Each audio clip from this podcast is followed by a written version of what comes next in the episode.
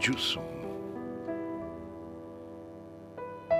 jusum, jusum, Baugen me. Vau darigium, kom bau rosengay, Baugen Jews. Kri lango man fe out to please, Rial to lunte for the. One happen tau foran kalenso. New tar kunsu chau maram kro, fourteen razau for a cumblin Three Trevican lees of oran magosi, love for cam tro. Epilogue. Med gaurelen blir som blåsang på Guds is. juzoom. Hola, bienvenidos, bienvenidas, bienvenidos, Teatro Mágico. No para cualquiera, solo para locos, hoy velada anarquista. La entrada cuesta la razón.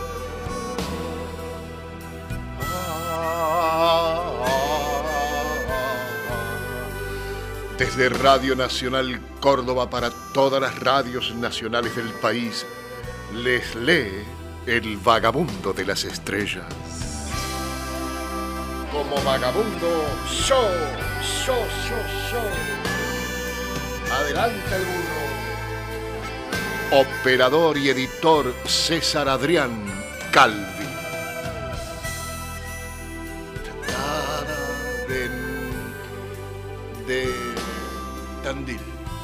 Neuquén y de Zapala. Y un poco de Córdoba ya.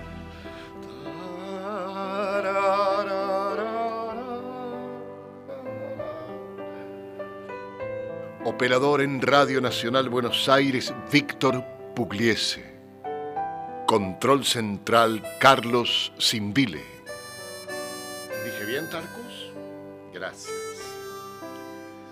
Bueno, yo te diría que cabala ya con la cortina inicial.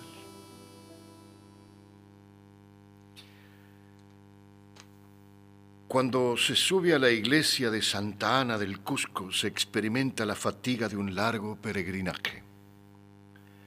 Ahí se suceden las calles malolientes, con todo ese viejo compromiso con verdades desconocidas. Todo parece hacerse más tortuoso, porque no se trata del cansancio físico, no se trata del temor por nuestras buenas cosas que hemos dejado atrás entre la buena gente de nuestra gran ciudad de Buenos Aires. Así comienza quizá la obra más importante de Rodolfo Kusch, América Profunda, una obra de 1962. Rodolfo Kusch nació en 1922 murió en 1979. Admirado y resistido, Kush hoy es una figura central de nuestro pensamiento. La obra de Kush puede ser puesta en contexto con la obra del pensador Arturo Roig en Argentina, Aníbal Quijano en el Perú, Milton Santos en Brasil y Castro Gómez en Colombia. Esta noche, el filósofo argentino Rodolfo Kusch.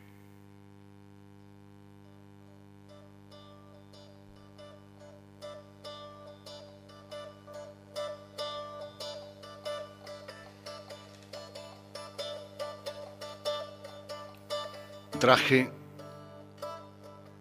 tres de sus charlas escritas para Radio Nacional en 1963 y emitidas en 1963 por Radio Nacional. Las crónicas las compiló después en la obra Indios, porteños y dioses. Hoy te leeré tres de aquellas crónicas escritas para Radio Nacional.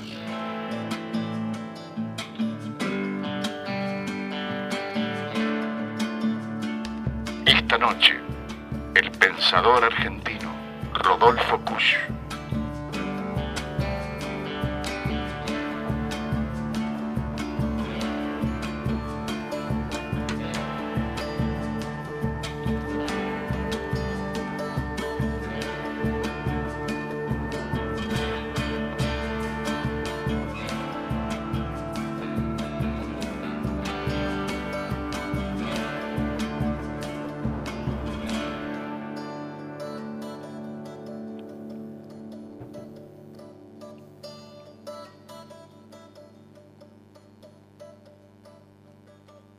De acuerdo con la doctora Dina Picotti, la figura de Rodolfo Kusch significa en la filosofía argentina la decisión y el coraje de ponerse a pensar desde la realidad en la que le tocó estar y vivir.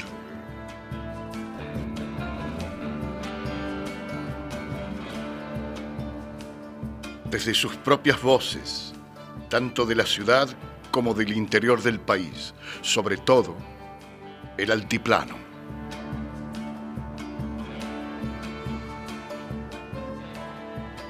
Por todo eso tuvo que pagar Rodolfo Kusch sus costos, ser casi ignorado por la academia durante toda su vida.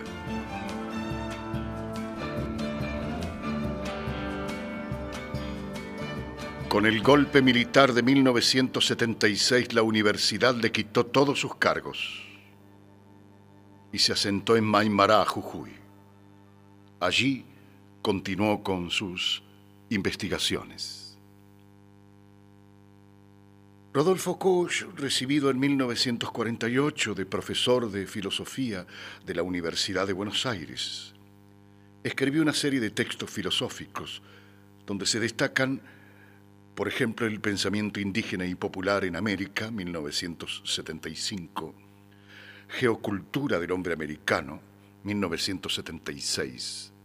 Esbozo de una antropología filosófica, entre otras. También escribió obras de teatro como Tango, Credo Errante, La muerte del Chacho, La leyenda de Juan Moreira, obras que cuestionaban nuestros mitos fundacionales. Kusch fue un gran estudioso de la filosofía de Heidegger. En sus escritos se observa la lectura de Martin Heidegger. Para Rodolfo Kusch, el mal llamado descubrimiento de América plantea el encuentro de dos experiencias del hombre, la del ser y la del estar, conceptos fundamentales en el pensamiento de Kusch. La experiencia del ser se refiere a la Europa del siglo XVI y la del estar a la de nuestras culturas precolombinas. El ser que ha llegado a nosotros es el de los griegos y según plantea Kush es un ser muy tecnificado, presuroso de dominar la acción y codificarla en el marco de la filosofía de la conciencia. En Occidente vivimos una carrera por ser alguien mientras en los pueblos andinos, apacibles a la naturaleza, se está. Contrariamente, en las culturas andinas, el estar convoca a un territorio. Estar en las culturas andinas es estar parado en la vida, es vivir sin más. Si bien Kush muere en Buenos Aires, donde había vuelto para tratar sus problemas de salud, sus restos se trasladaron en 1998 al cementerio de Maimará. En su honor, el gobierno de la provincia de Jujuy le levantó una apacheta junto a su tumba.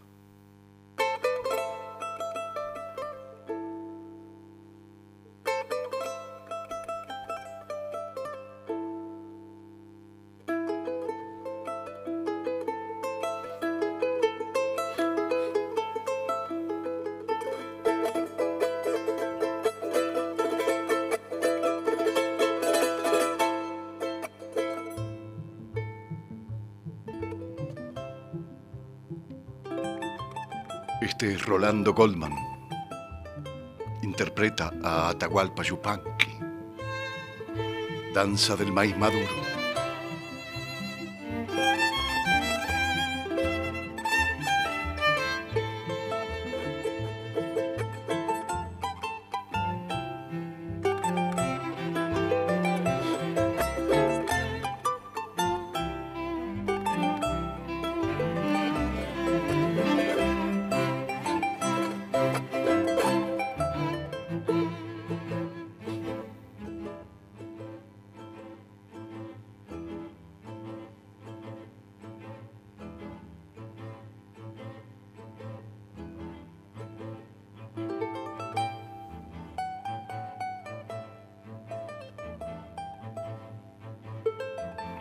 Radio Nacional.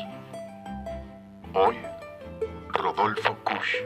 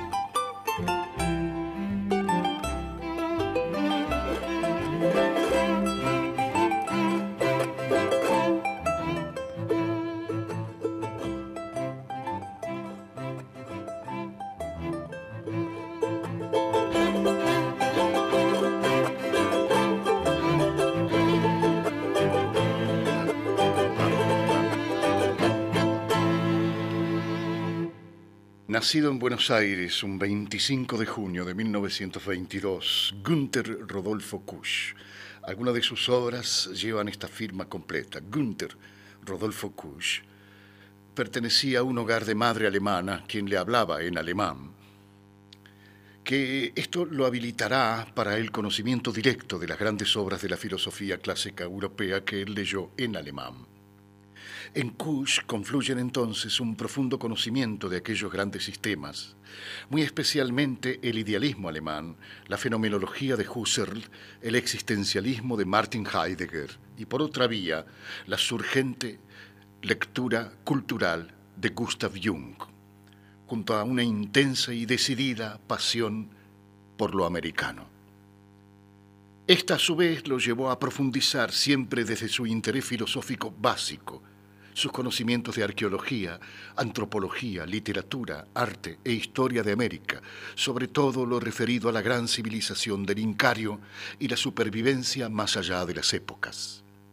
De allí que en su desvencijado escritorio y revuelta biblioteca pudiesen convivir a un tiempo y sin dificultad el Ser y Tiempo de Martin Heidegger con el Popol Vuh o poemas anónimos quichuas junto a la crítica de la razón pura de Immanuel Kant.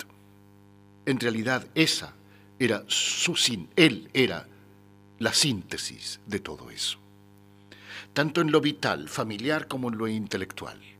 Y a los libros habría que agregarles dos elementos que también le fueron vitales a Kush, el grabador, para ese peculiar trabajo de campo que desde lo antropológico le proporcionaba material directo para su indagación filosófica, y la máquina de fotos ojo caliente en sus manos, siempre buscando registrar esa peculiar estética de lo americano. Con ambos, grabador y, máquina fotográfica, podía vérselo a Kush, tanto en medio de las murgas en un carnaval porteño, como con una informante directa en la puna jujeña.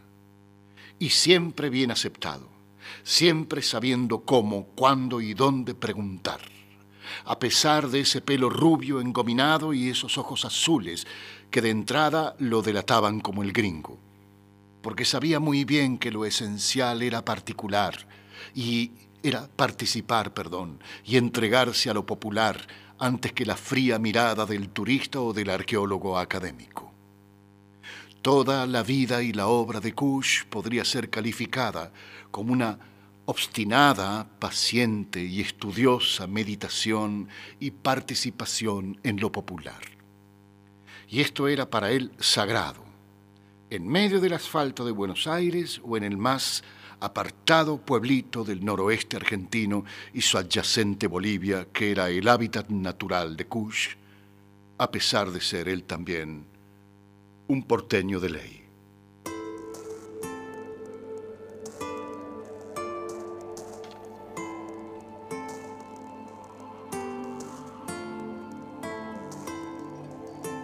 Tomates asesinos en la noche de Rodolfo Kusch.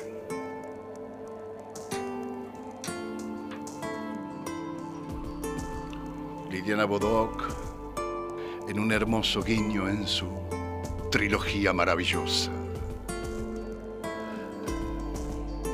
lo homenajeó dándole el nombre a la más entrañable personaje de su trilogía de Vieja Kush. La Vieja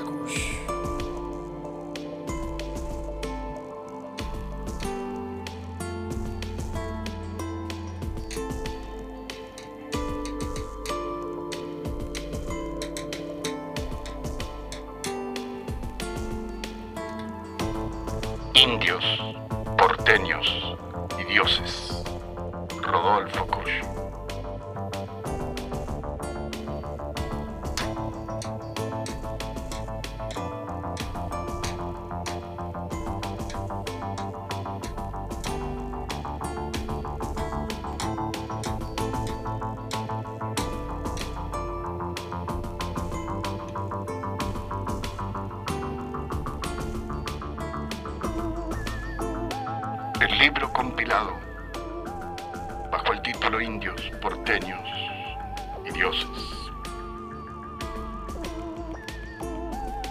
Kush lo escribió como anotaciones de viaje. En realidad se trató de textos que preparó Kush para un programa de radio del cual participó por Radio Nacional 1960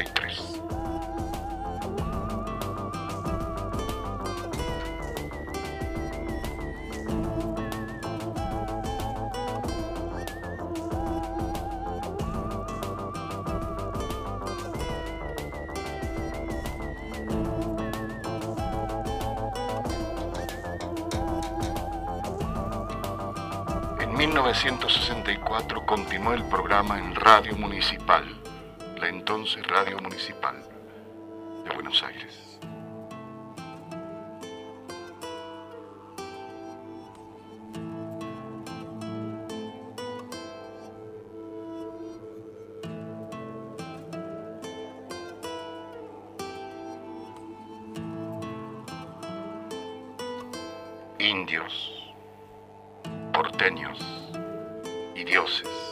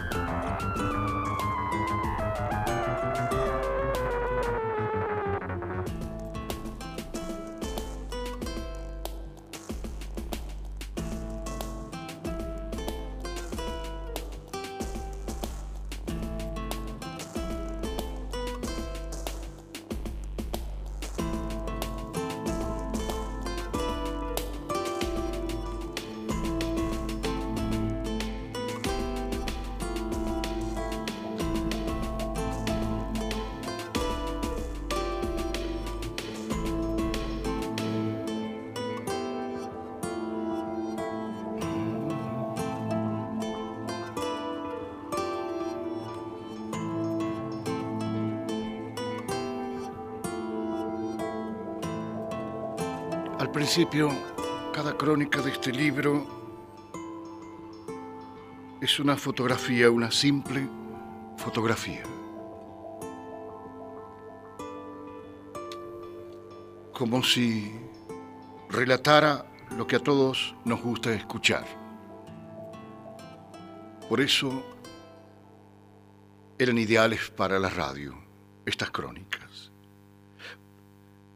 relatar lo que a todos nos gusta escuchar para luego volver atrás y a través de una implacable revisión retornar hasta ese momento en el cual no sabíamos aún si lo que veíamos era un indio o era un árbol, pero advirtiendo siempre que ahí mismo andaban muy cerca los dioses.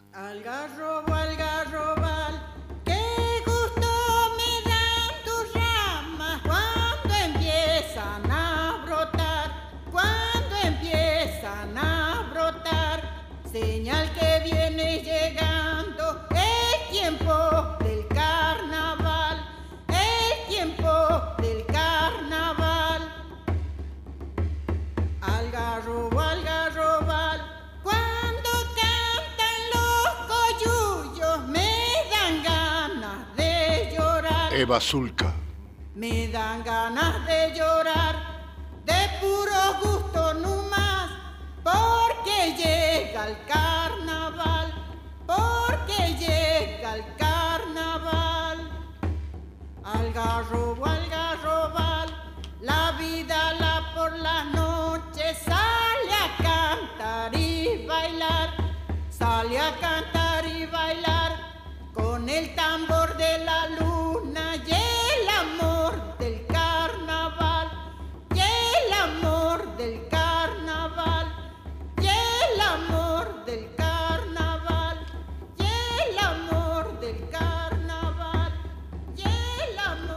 Esta crónica para Radio Nacional la tituló El vuelco de un camión. Al poco tiempo de estar en La Paz, sobreviene la urgencia de internarse en Bolivia. Una ciudad importante siempre representa lo mejor de un país y permanecer mucho tiempo en ella significa perder el intrincado mecanismo de la vida que se escurre por los caminos del interior. Por eso se impone un significativo acto de iniciación, que consiste en tomar un camión y viajar hacia algún pueblo perdido en la altiplanicie. El camión es casi el único medio de transporte para trasladarse al interior de Bolivia. Y para tomarlo es preciso subir a la avenida Buenos Aires. Se trata de una calle curva que bordea la olla de La Paz y de la cual se cuentan misterios y leyendas. Es el lugar de los festines nocturnos en los cuales se vive de mal en peor o de las consignas misteriosas. Para enviar algún mensaje a cierta comunidad agraria, distante unos cuantos kilómetros al interior, hay que comunicárselo a un vendedor muy humilde y a las pocas horas el mensaje llegará a destino. Esta calle pertenece indudablemente al curioso mundo que subyace en el altiplano. La misma impresión se lleva uno cuando, por ejemplo, oye hablar en la quiaca a un muchacho mestizo del hermoso maíz que su abuela solía traer, traer desde el Cusco, o que los indios del lago Titicaca adoptan a la vez la nacionalidad peruana y la boliviana, eh, al único efecto de realizar con mayor comodidad su contrabando. Son todos estos los restos de la antigua comunidad social y económica del imperio incaico, mantenido por el idioma y la raza. En la calle Buenos Aires de La Paz, la calle Curva, convergen entonces la República Boliviana y el pasado de su tierra, como si se tocaran dos extremos de la historia, la antigua América y el siglo XX. Y no es extraño que esa calle sea la elegida como punto de partida para el servicio de camiones al interior de Bolivia. El camión mismo reúne esa rara mezcla del presente con el pasado. El servicio de camiones no se haya organizado y entonces hay que levantarse a las 3 de la madrugada para subir hasta la avenida. La calle muestra a esa hora una extraordinaria animación. Voces destempladas gritan los lugares de destino. Viacha, Achacachi, Copacabana y tantos otros más. Nos costó encontrar el nuestro. Al fin lo localizamos y tiramos nuestros bultos adentro. Un toldo cubre a medias, lo cubre a medias. Adentro no se ve nada. Apenas unas formas humanas, algunos atados de verdura y un penetrante olor. Nos pareció que había un ambiente hostil hacia nosotros, pero nos acomodamos y al cabo de una larga espera comenzó el viaje. Los camiones son altos y se llega a los primeros pisos de los edificios que están a los costados.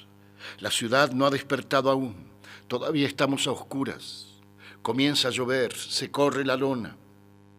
En el antro oscuro y maloliente del camión una santa resignación nos invade.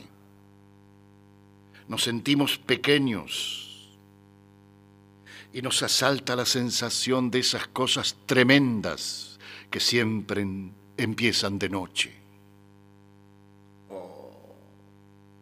En el antro oscuro y maloliente del camión una santa resignación nos invade. Nos sentimos pequeños y nos asalta la sensación de esas cosas tremendas que siempre empiezan de noche. Si al menos amaneciera, esperamos la luz como una especie de alumbramiento para que retorne la conciencia, para que todo se aclare y para ver qué es lo que estamos haciendo, que lo que estamos haciendo es importante. Ay, cómo escribe, por Dios. Si al menos amaneciera, esperamos la luz como una especie de alumbramiento para que retorne la conciencia, para que todo se aclare y para hacer ver que lo que estamos haciendo es importante. Dentro de unas horas quizá habremos llegado a destino, como el pozo de la historia y estaremos en uno de esos raros lugares donde uno cree recobrar su asombro original. Una vez pasado el alto de la paz, ya se ha hecho la luz y el camión toma la carretera rumbo a Aguarina. Estamos otra vez a cuatro mil metros de altura, en medio de una altiplanicie árida. Ha dejado de llover y se vuelve a correr la lona. Y entonces a la derecha vemos erguirse imponente una hilera inmensa de numerosos picos nevados. Son los achachilas, los abuelos, como les llama el indio. Es un espectáculo fascinante. ¿Qué decir? Que todo aquello es hermoso Alguien dijo que los adjetivos son antiguos dioses o grandes impresiones que han perdido su vigencia en medio de la gran ciudad. ¿Qué decir? Que todo aquello es hermoso. Alguien dijo que los adjetivos son antiguos dioses o grandes impresiones que han perdido su vigencia en medio de la gran ciudad. Eso ocurre porque nuestra ciudad, aunque es muy grande, resulta demasiado pequeña para contener a los dioses. Y en cambio en el altiplano sobra lugar para que los dioses paseen libremente. En la ciudad diríamos, qué hermoso. En el altiplano no. En el altiplano nos callamos el adjetivo pierde en el altiplano su vigencia. No hay adjetivos, hay silencio. Ahí no podemos dividir las cosas en hermosas y feas, sino que se restablece la antigua división entre lo sagrado y lo profano. Es como si recobráramos una sensibilidad enterrada en nuestra alma, ese respeto original ante las cosas inmensas. Por eso en vez de decir qué hermoso, se nos aflora en los labios el vocablo indígena achachila, abuelo. Y eso es fecundo. Hacemos lo mismo que el indio Tiramos en cierto modo un trozo de nuestra humanidad, precisamente una gran tajada de nosotros mismos sobre la montaña y la convertimos en el abuelo de la especie. Así no estamos tan solos en medio de la altiplanicie, porque ahora nos acompañan los picos nevados. Pero nuestro viaje en el camión continúa. Comenzamos a conversar con los que nos rodean. Alguien comenta la situación política en la Argentina. Un campesino indígena grueso y bonachón nos habla, tirado en el piso del camión, de sus penas y sus alegrías en su tierra. En otro rincón un hombre de sobre todo y un fluido castellano, lo cual ya indica cierta prosperidad, nos dice que es empleado de banco y que iba a Ancoraimes. Ya van varias horas de viaje nos sigue una hilera de camiones. Ha llovido, como suele ocurrir en enero. Los caminos están blandos y fangosos. De pronto todo el pasaje grita. A lo lejos, detrás nuestro, un camión se ha volcado. Lo vemos tumbado y la gente revolcándose en el suelo. Surge de nuestra parte la iniciativa de detenernos y acudir en auxilio de los accidentados. Nadie nos hace caso. Al contrario, nuestro camión se aleja presuroso, nos alejamos presurosos del lugar del accidente del otro camión. Y allá quedan algunos tirados y hasta se alcanza a escuchar gritos. Como simple comentario, alguien dice que en enero suele morir mucha gente a causa de esos vuelcos. Una vieja relata que ella había robado una vez, había rodado una vez al tumbarse el camión en el cual viajaba rumbo a Cochabamba. En la ruta que va de Córdoba a Buenos Aires asistía a un episodio parecido. Un tractor se tumba al borde de un terraplén y aprieta a su conductor. Inmediatamente varios ómnibus que transitan por la ruta se detienen y un gran número de personas acude a auxiliar al accidentado del tractor. A ver, ¿significa esto que entre nosotros hay una mayor solidaridad que en el altiplano? Así parece a primera vista. Pero creo que allá hay un sentido de la muerte que difiere de nuestro sentido de la muerte.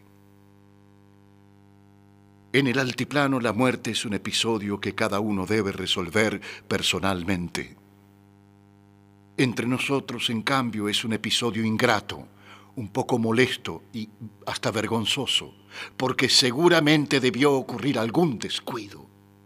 Por eso muere alguien.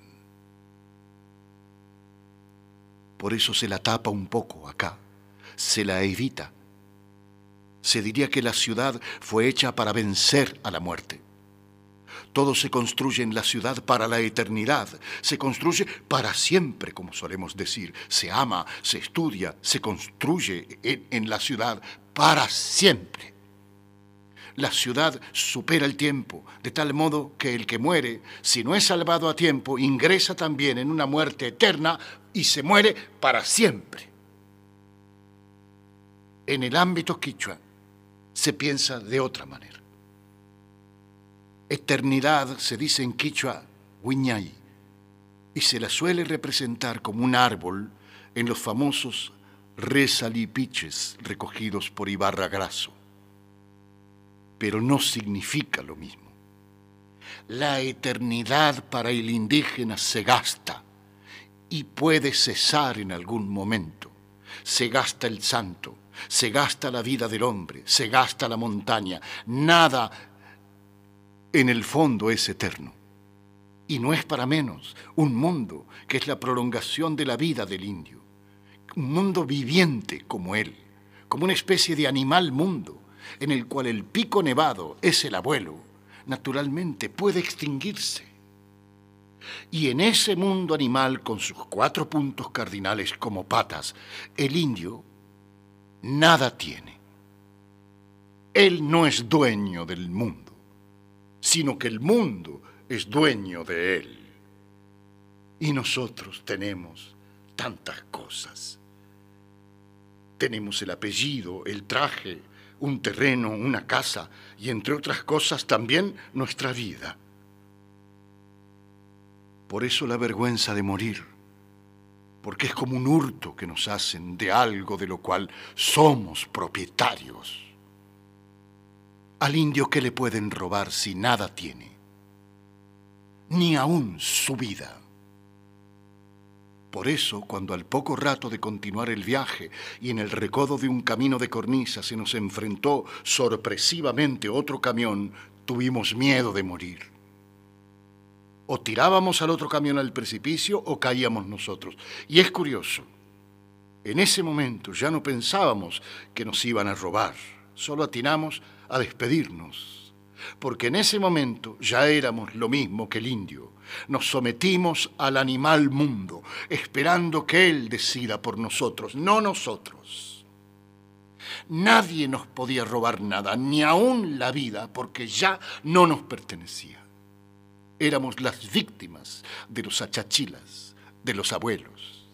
Indudablemente nuestra condición era inferior a la, a la del indio, porque ni siquiera teníamos como él una ofrenda para torcer la decisión del mundo y de los achachilas. Pero habríamos caído quizá con alguna serenidad.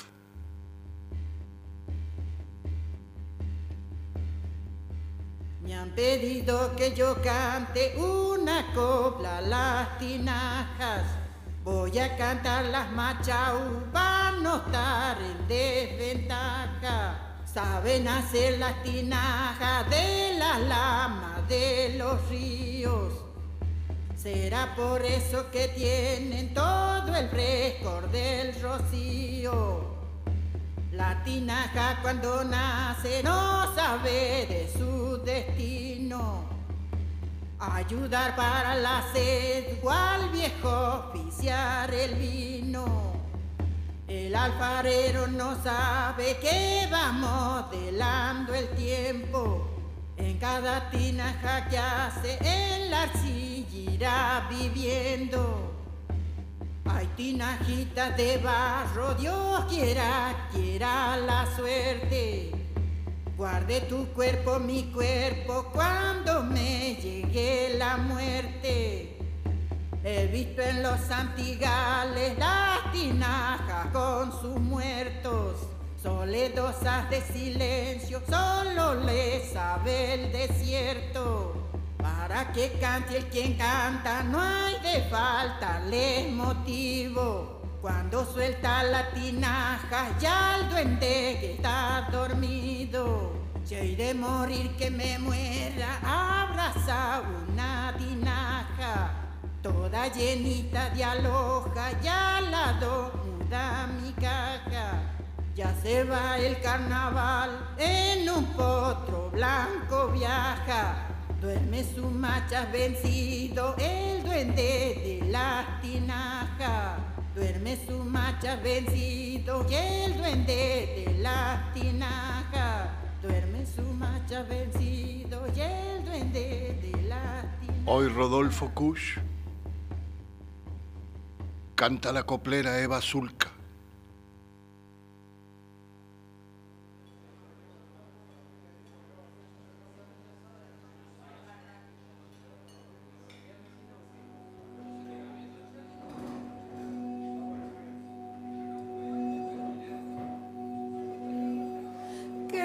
Se amontona en la noche. ¿Qué canción vuelve a crecer?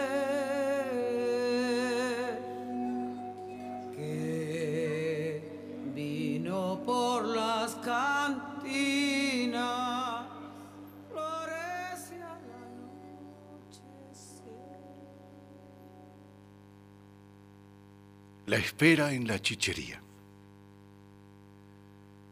La chicha es una bebida extraña. Aquella vez que la tomé en San Sebastián, en el Perú, no pude evitar esa aprensión que me asaltó como buen porteño cuando pensé en su elaboración. El maíz con el cual se obtiene esta bebida suele ser fermentado con saliva. Vuelvo atrás, disculpen. La chicha es una bebida extraña. Aquella vez que la tomé en San Sebastián, en el Perú, no pude evitar esta aprensión que me asaltó como buen porteño cuando pensé en su elaboración. El maíz con el cual se obtiene la chicha suele ser fermentado con saliva, transpiración u otras sustancias no menos sospechosas. Sin embargo, la tomé. Tenía apenas un raro gusto a cerveza caliente. Pero la chicha es algo más que una bebida. Cuando uno vuelve del altiplano andino, le suelen preguntar si probó la chicha. El altiplano pertenece a la parte oscura de nuestra personalidad, de modo que requiere un rito de iniciación de esa índole, probar chicha. La prueba está en que los bolivianos y los peruanos hacen la misma pregunta. Les gusta mucho más la cerveza y solo han tomado chicha una o dos veces en su vida, pero la usan a modo de arma secreta para ver si uno quiere a sus países. La chicha es en suma propia del indio, pero ni al indio ni, la chicha la conocemos bien y entonces los cargamos de misterio. El mismo aire tienen las chicherías en las cuales se la toma. Suelen consistir en antros oscuros y a veces cuentan con algún pequeño patio. Como la chicha pierde sus virtudes de bebida al poco tiempo de ser elaborada, se produce de vez en vez. Cuando hay, el dueño coloca un plumerillo de papeles de color al frente del negocio. En el mismo se tocan los guainos a todo trapo durante todo el día. Los mestizos jaranean y ríen, pero el indio permanece silencioso. ¿Por qué? Cerca de la iglesia de Santa Ana, en el Cusco, vi una vez a dos indios hieráticos, con los sombreros puestos ante sendas jarras de chicha. Se dice que después de largos viajes realizados desde sus comunidades hasta el Cusco, se pasan horas tomando chicha. ¿Y qué hacen? Mientras tanto, estos indios esperan. Solemos hacer bromas sobre esta actitud de espera del indio. El indio inmóvil que mastica o bebe se ha convertido en un arquetipo para nosotros, pero ha de ser porque se nos escapa el sentido de su espera. En Buenos Aires no esperamos. Si lo hacemos, nos pierde la impaciencia. Cuando algo no ocurre a tiempo, se nos hace un vacío y lo llenamos inmediatamente con gestos, o miramos a la gente, o jugamos a las cartas, o leemos el diario, o hablamos sobre lo que sea. Se diría que nos apremia un juicio final en el cual debemos rendir cuentas sobre el tiempo que perdimos, sobre el tiempo perdido. Pero el indio no, el indio sabe esperar. No mueve un músculo, ni siquiera parpadea, tampoco mira. Por otra parte, siempre esperó. Esperó que crezca la simiente, luego los primeros tallos, luego los frutos, al fin el grano. Después iniciaba otra espera sembrando esos mismos granos al año siguiente y así año tras año. Ya lo hacían sus antepasados. En el imperio se realizaba la fiesta del Inti Raimi en junio, como para iniciar la espera de la cosecha con toda la pompa. El Inca derramaba en la plaza de Aucaipata, hoy plaza de armas, una gran cantidad de chicha. Esta corría por canales hasta el Templo del Sol, distante a 150 metros, y ahí desaparecía. ¿Y qué pasaba con la chicha? Pues se la tomaba el sol para adquirir fuerzas. El sol se la tomaba, no solo para aparecer al día siguiente, sino también para pasar del hemisferio norte, en donde estaba durante el invierno, al hemisferio sur, a fin de calentar las mieses en el verano. La chicha se la tomaba el sol. Así el imperio lograba comer otro año más. Lo mismo, aunque un poco más abandonado a sí mismo, hace el indio hoy en día. Es una raza que sabe esperar.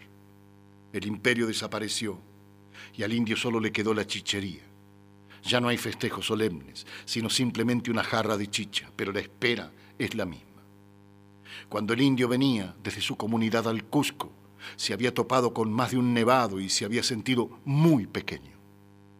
Las cosas grandes que rodean al indio le hacen pensar a éste que su sembrado siempre puede ser destruido.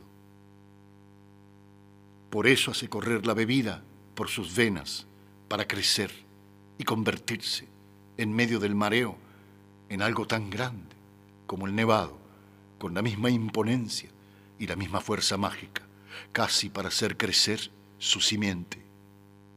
¿Qué indio, mientras estaba tomando, no habrá pensado que ese año iba a tener una magnífica cosecha? En ese momento, él no solo juega el papel del Inca, sino también el papel del sol.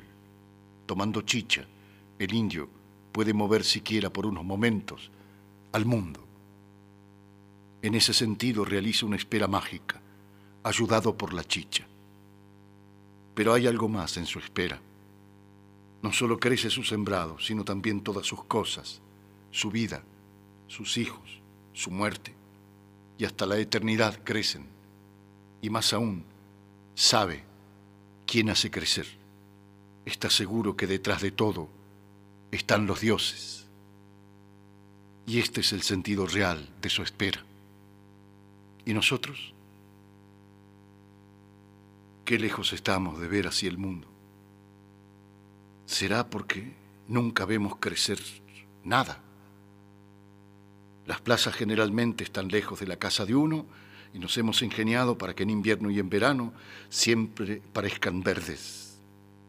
Además, muchas veces nos olvidamos de regar la plantita que tenemos en el balcón, hasta nos asombramos cuando nos dan una flor, y qué decir cuando vemos los primeros retoños en los árboles de las calles. Recién entonces nos damos cuenta que llega la primavera. ¿Qué pasa con nosotros? Se diría que somos diferentes. Ante todo, no andamos en chicherías, sino en confiterías, en cafés y en el centro de Buenos Aires. Ahí nos sentamos, después de nuestro, trabajo diario, y tomamos alguna copa. Afuera pasa la gente, parece toda igual, enfrente las casas de siempre. Algunas si alguna vez, apenas si alguna fue reemplazada por otra más blanca, más lustrosa, más alta. Nos sentimos satisfechos de las cosas logradas en los últimos años. Un título, una propiedad, algunos libros más, alguna ropa nueva, algún cargo. Nos gusta pensar en estas cosas. Decimos que al fin y al cabo hemos puesto nuestro esfuerzo para ser a alguien. Pero los pensamientos no duran más que un segundo y volvemos a ver la gente que sigue pasando y las casas de enfrente. Pero estamos molestos hacemos otro esfuerzo y pensamos mal de la gente que se deja estar. Pensamos incluso que el indio es una mala persona porque se deja estar, porque nada hace para mejorar su situación. Y también aquí en Buenos Aires hay mucha gente que hace lo mismo. Todo ese pueblo del tango, del fútbol, de las carreras, todos ellos se dejan estar. ¿Y cómo van a progresar entonces? Y pensamos, ah, no, yo en cambio hago mis cosas, pago mis impuestos, estudio, trabajo, lucho, yo no me dejo estar. Yo quiero ser, soy algo. Es inútil. Afuera la gente sigue pasando y las casas son las de siempre, quizás más duras, más monótonas. Al fin nos sentimos solos, como en un pozo. Gritamos para nuestros adentros pero yo soy alguien y esa gente se deja estar. Pero no estamos muy seguros. Y redondeamos el pensamiento acosados por esa amontonada ciudad que vemos adelante e insistimos, ¿soy alguien? ¿Para qué? Pues para tener unos pesos más. ¿Para qué? ¿Para qué unos pesos más? ¿Para qué querés? Para estar bien. Ah, te agarré. Estar, dije para estar. Eso de estar bien mm, huele a indio. Y es peor, a indio de chichería. Al final de todos mis esfuerzos retorno exactamente al pensamiento del indio. Dejarme estar. Todo lo que quiero es para estar bien, en definitiva. En un coche, esto, lo otro. ¿Para qué? Para estar bien. Estar. Pero con el agregado de un adjetivo Bien, por supuesto. ¿Y el pueblo, la gente y el indio? Pues no existen, porque son mentiras, palabras vacías que llevan el peso de todo eso que no queremos confesar, esa parte de nosotros mismos que solo quiere dejarse estar.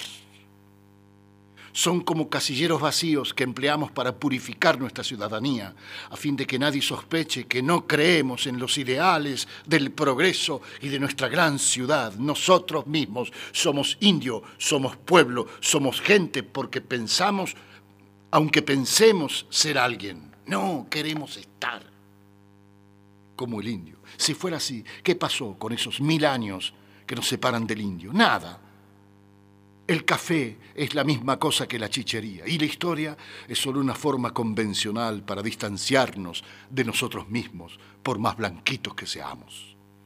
¿Será por eso que hacemos grandes rasgos? Hacemos a grandes rasgos lo mismo que el indio, porque también hacemos crecer, pero como no sabemos qué es el crecimiento, lo hacemos mal y en vez de crecer sumamos juntamos, acumulamos, juntamos ladrillos, títulos, bienes y decimos que estamos creciendo. Por ejemplo, una fábrica la hacemos nosotros y nunca se la atribuimos a los dioses. Otra cosa es una planta. No sabemos quién hizo el maíz. En este sentido, la fábrica y el maíz se oponen. Sin embargo, algún día decimos que la fábrica se levantó porque tuvimos suerte. Ah, suerte esa palabrita que referencia a los dioses. Ahí en esa frase tuvimos suerte. ¿Será que en el fondo Levantamos una fábrica como si creciera el maíz, casi como si fuera un asunto de los dioses, aunque le llamemos suerte. ¿Con qué anhelo tiramos nuestros lazos para ver si los dioses andan por ahí, en la cementera? Pero ¿qué hay de aquella planta en el balcón? Debemos alimentarla para que crezca, siquiera para ver quiénes son los dioses pero ¿cómo haremos para verlos si no nos alcanza la vista, si no sabemos esperar y hemos llenado todos los vacíos?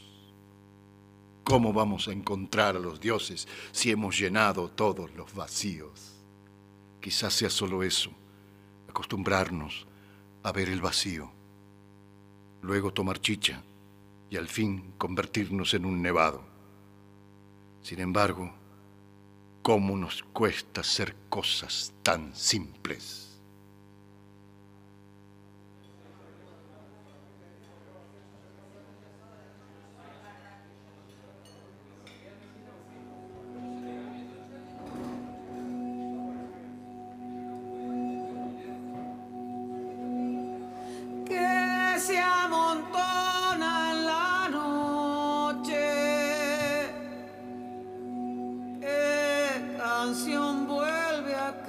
say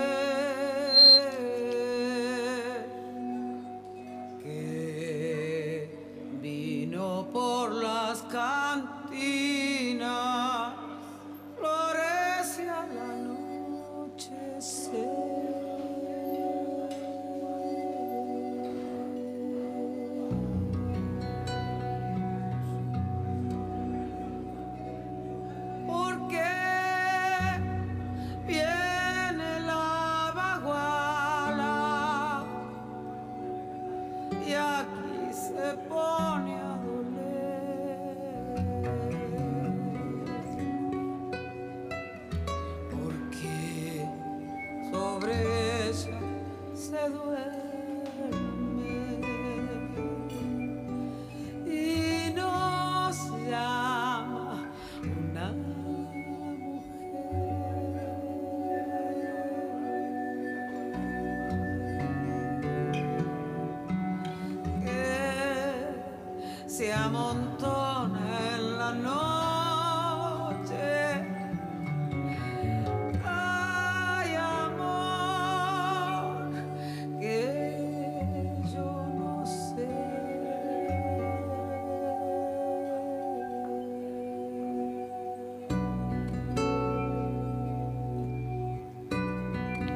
Liliana Herrero, canción de las cantinas. Por las cantinas. De Manuel Castillo. Y Rolando el Chivo Valladares.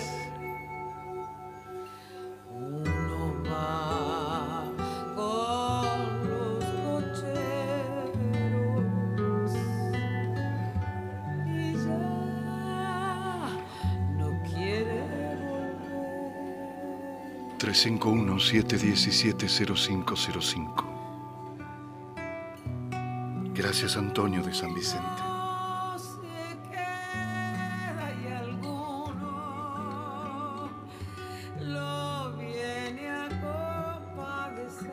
Hola Chacho, qué hermoso tema el de hoy. Rodolfo Kusch, un grande gracias. Marta de Córdoba.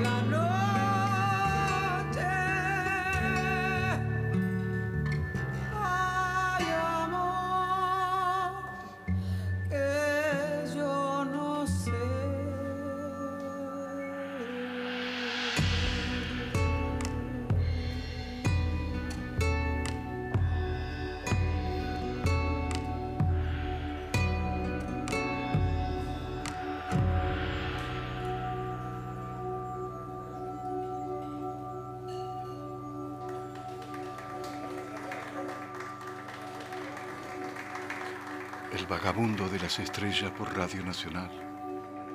Operador y editor César Calvi. Operadora en Radio Nacional Buenos Aires Mónica Lisi. Control Central Cristian Barrio Nuevo.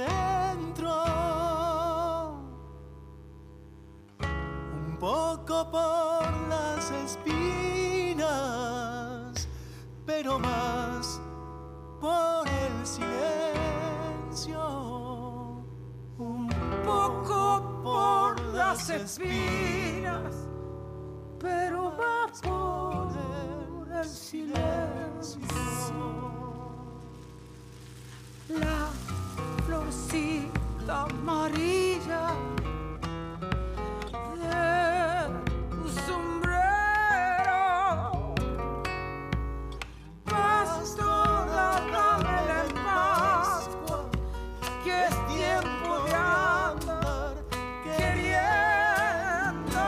Liliana Herrero, Rally Barrio Nuevo.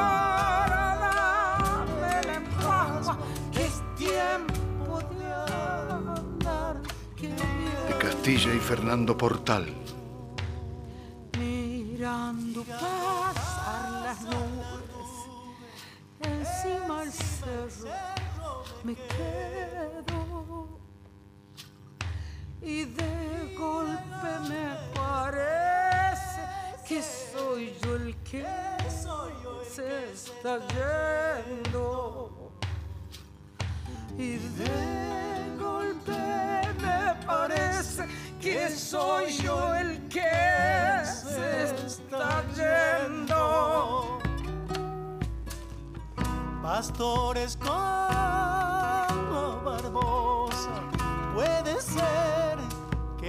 condena bien.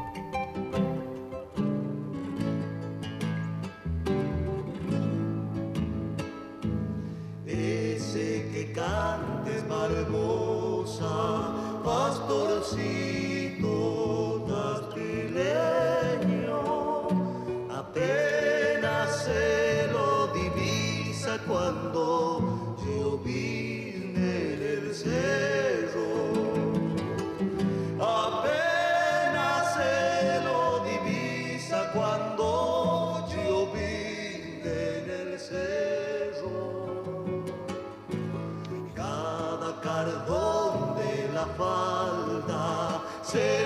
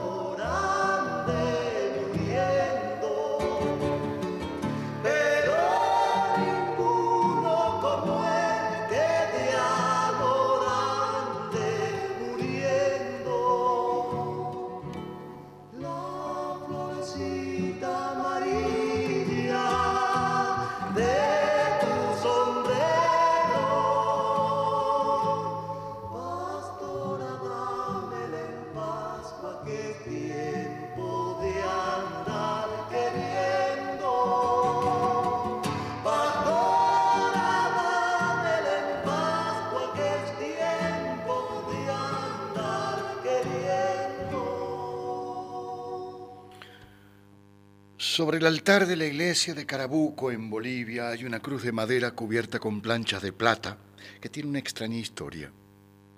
En la misma iglesia existen grandes óleos colocados a los costados, con representaciones alegóricas de la muerte, el juicio, la gloria y el infierno. Pero en la parte inferior de los mismos figura un friso compuesto por 30 medallones que contienen la historia de esa cruz.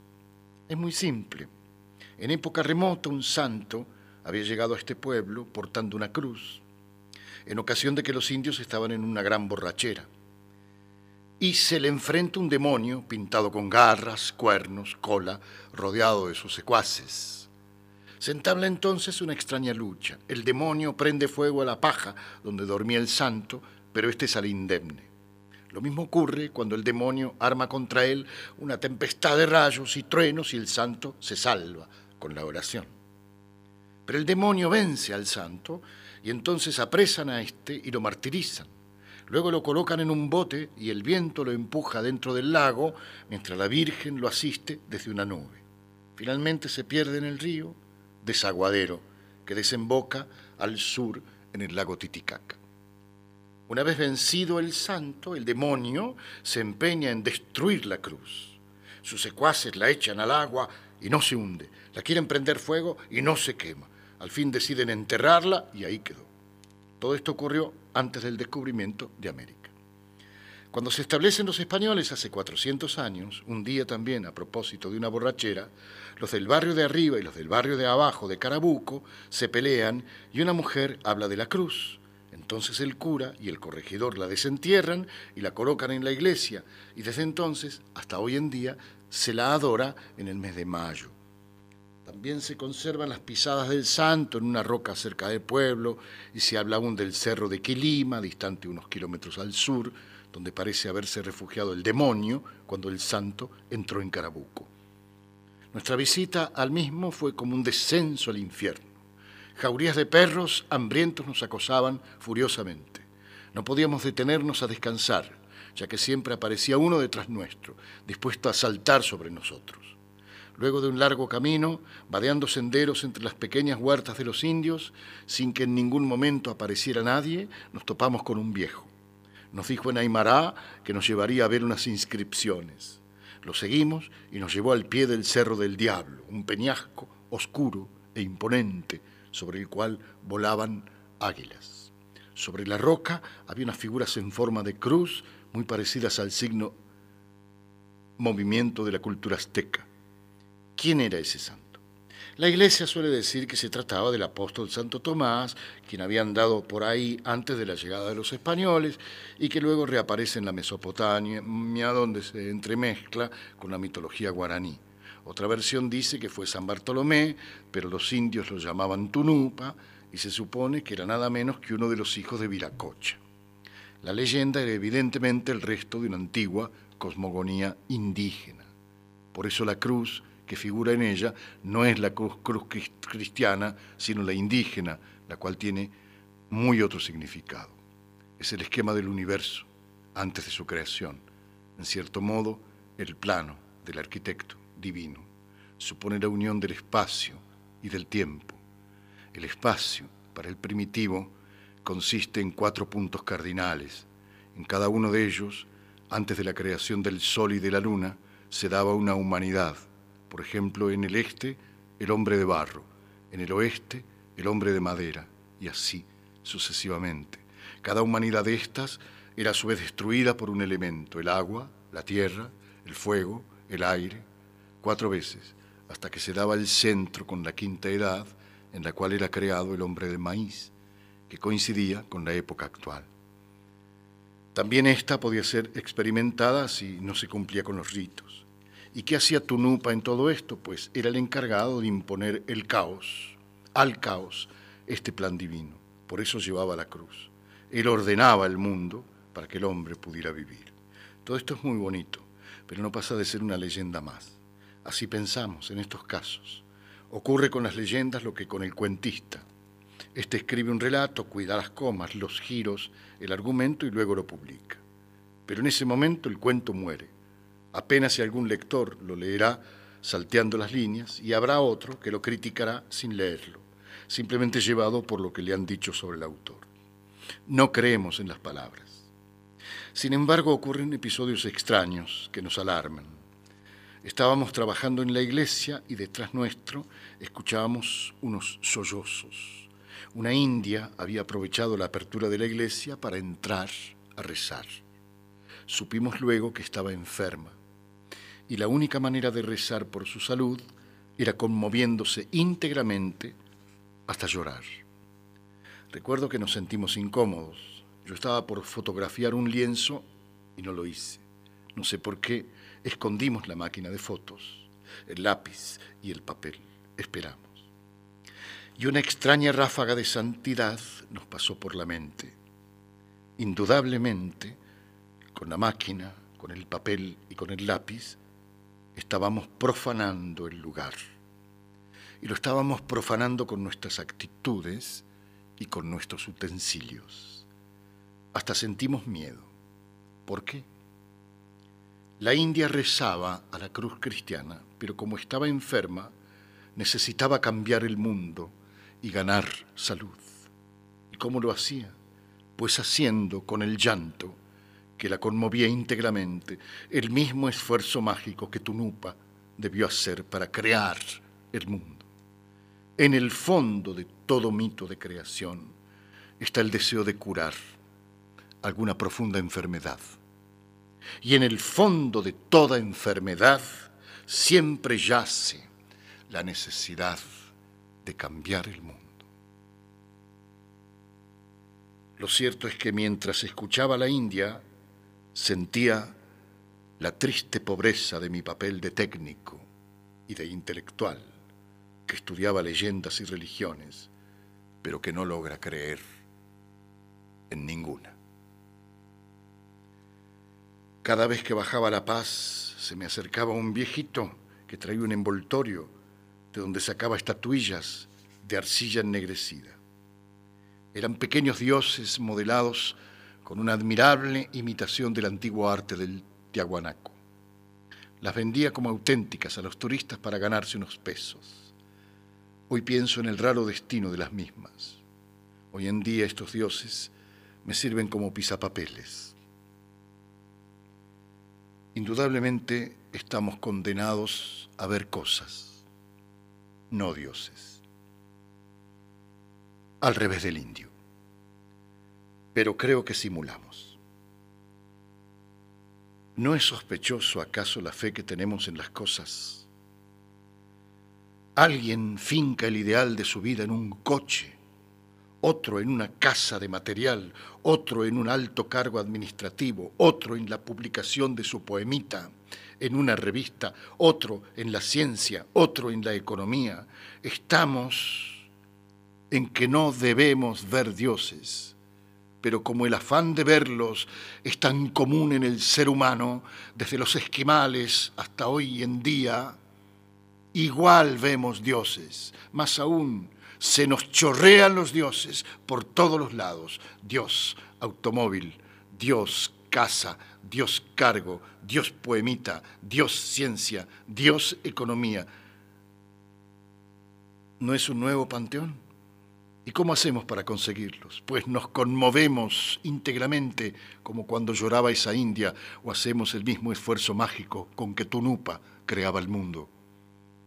Y cuando esperamos a nuestro hijo, que tarda demasiado, o queremos aprobar indefectiblemente un examen, o queremos ganar un poco más, no hacemos el mismo esfuerzo interior que la India.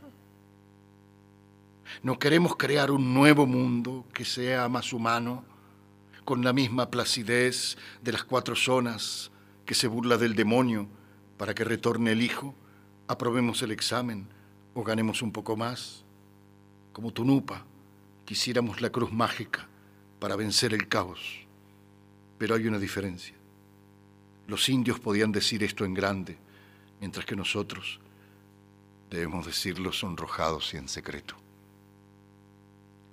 Y tan secreto es que cuando nos encontramos con un amigo le decimos, ¿qué contás? ¿Por qué?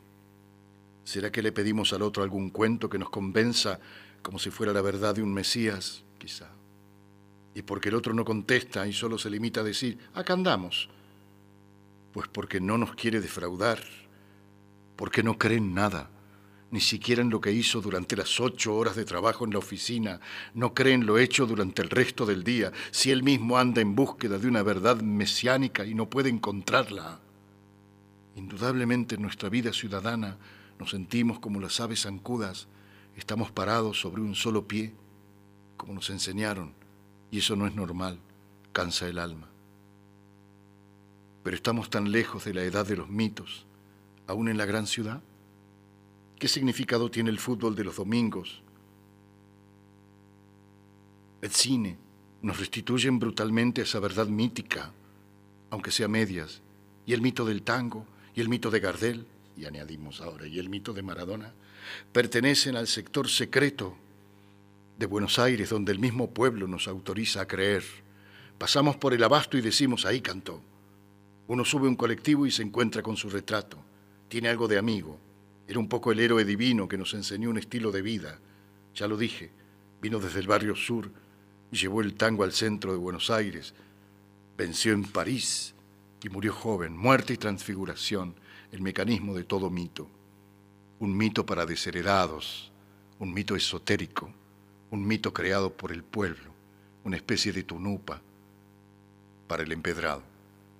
Y aquí otra vez el enigma de nuestro siglo XX. ¿Qué pasa con nosotros? ¿Somos demasiado viejos para creer en leyendas? ¿O estamos recién al comienzo de nuestro gran mito? Un mito nuevo, también con sus cuatro edades y su cruz cósmica. Mientras tanto, paradójicamente exclamamos simplemente todos los días, ¡ay, qué cruz, Señor! Nada más que eso nos ha quedado. Evidentemente, nos falta la mitad del ser humano.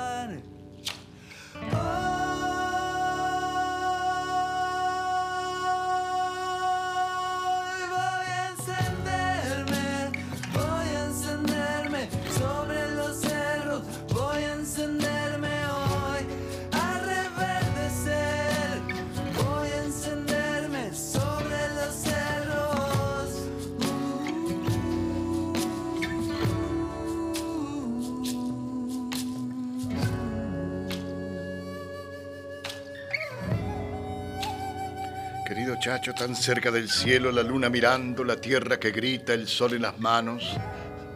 Fantástico de verdad es tu programa, Cristina, gracias. aquí es donde mirar, aquí es donde vivir, aquí es donde jugar, aquí es donde crecer, aquí es donde buscar, donde aprender, donde aprender a amar. ¿Cómo definir el programa de hoy sin, como dice Kush, usar adjetivos? Gracias, vagabundo. Claudia, gracias.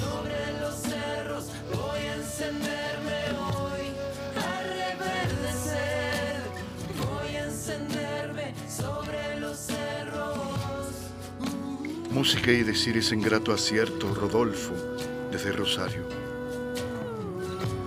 Buen día, Chacho querido, profundo el tema que hoy nos trajiste, ser o estar, para pensar y reflexionar y meditar. Gracias por tus exquisitas lecturas. Con mis cariños, Patricia de Mendoza.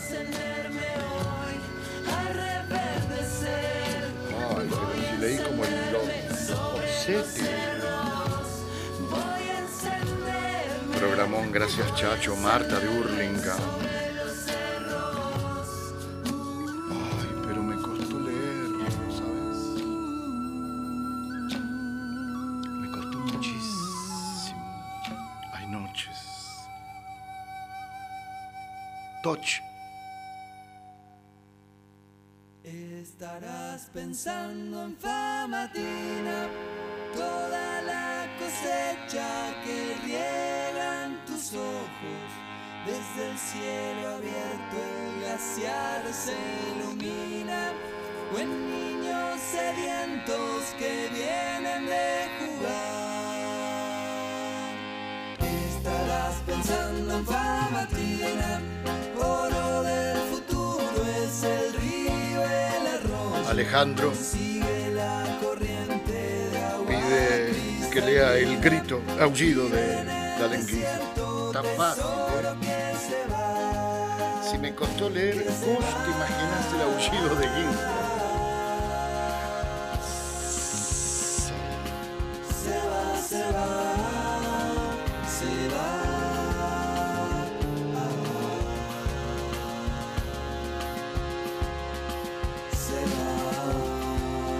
Gracias por seguir compartiendo, gracias por.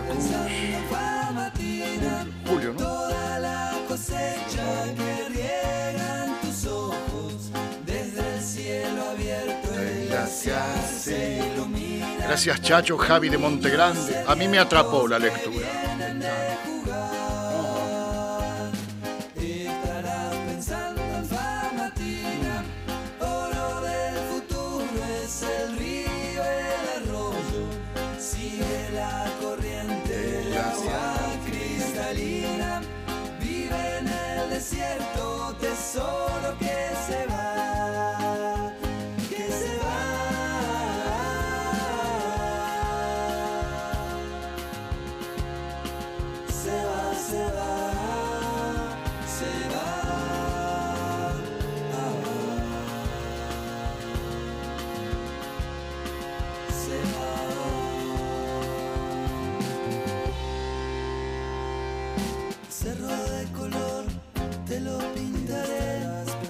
Pablo Andrés, buenas noches, Chacho. Nuestra sociedad en quiebra, luego del siglo XX, actualmente ya no es. Con la virtualidad ya no somos ni estamos. Parece que estamos, parece que somos. Las máquinas son y están reemplazando al sol y al nevado. El bodegón en Buenos Aires y la chicha en el campo. Hombre postmoderno siniestro, ¿no? ¿Qué nos salvará? La música, la poesía, los libros sagrados, leyes, la mujer, la vida. Excelente tu música y tu programa. Gracias. Pablo Andrés. Gracias mil de Heredia.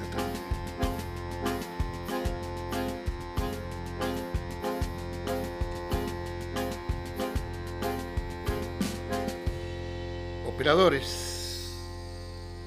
Oh, César Calvi. Operadora en Radio Nacional Buenos Aires, Mónica Lisi. Control central en Radio Nacional Buenos Aires, Cristian Barrio Nuevo. Hora chacho, recién llego a casa de trabajar, me perdí la mitad del programa. ¿A quién lees hoy? Juan y Omar de Altagracia, Abrazos Estelares. Hoy leí a Allen Ginsberg y su largo poema, Aullido. Sí, eso. Eh, la verdad no se notó nada de nadita que te costó, como siempre. No, sí me costó. ¿No, no viste que trastabillaba cada dos palabras? Me equivocaba una. ¿No viste eso? No importa lo que pase, de ahora en más, la luz de la vela titila dubitativa y espera, espera la señal destino. ¿Qué le dirá cómo seguir? El viento ya no importa. Luis de la Reja. Esta es tapia en. Al aire da su ternura. Si pasa sobre la arena va pisando la luna. Si pasa sobre la arena y va pisando la luna. Sigue Liliana Downes. El trigo que va cortando. Después Claudio Orellano, Sonia Fernández. Madura por su cintura. Mirando flores de alfalfa. Sus ojos negros se azulan. Mirando flores de alfalfa sus ojos negros se azulan.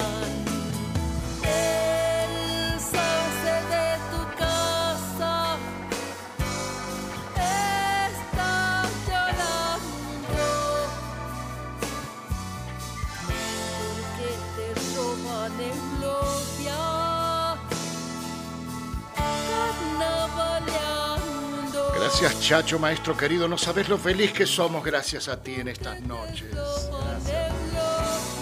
Gracias, vagabundo Daniel de Liniers. Gracias. por traerlo nuevamente a Cushi, a Eva Zulca. A esta humanidad de Occidente le falta la mitad, pues ahí estamos, buscándola. Abrazo, María de Pueblo. La cara se le enharina,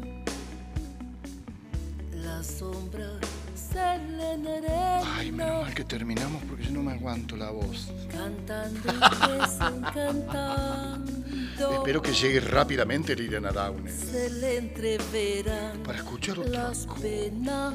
Me harté de escucharme. Cantando Me y harté. desencantando. Ay, me harté, me harté. Se le entreverán Hoy no pude hacer como otras veces. penas.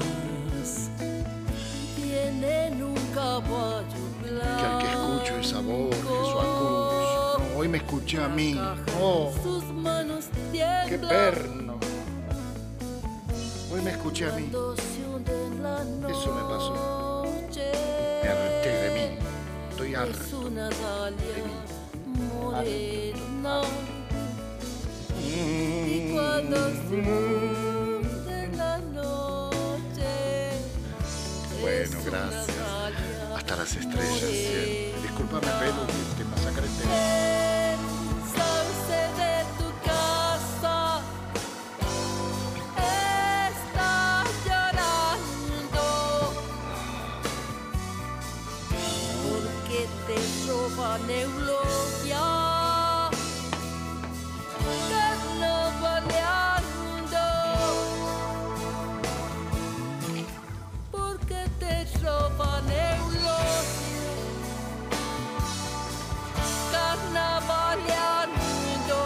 Eso me pasó, ahí está la clave. No escuché a Kush, me escuché a mí. Ahí está el problema. Ese fue el problema. Esa fue la cosa. Gracias. Gracias.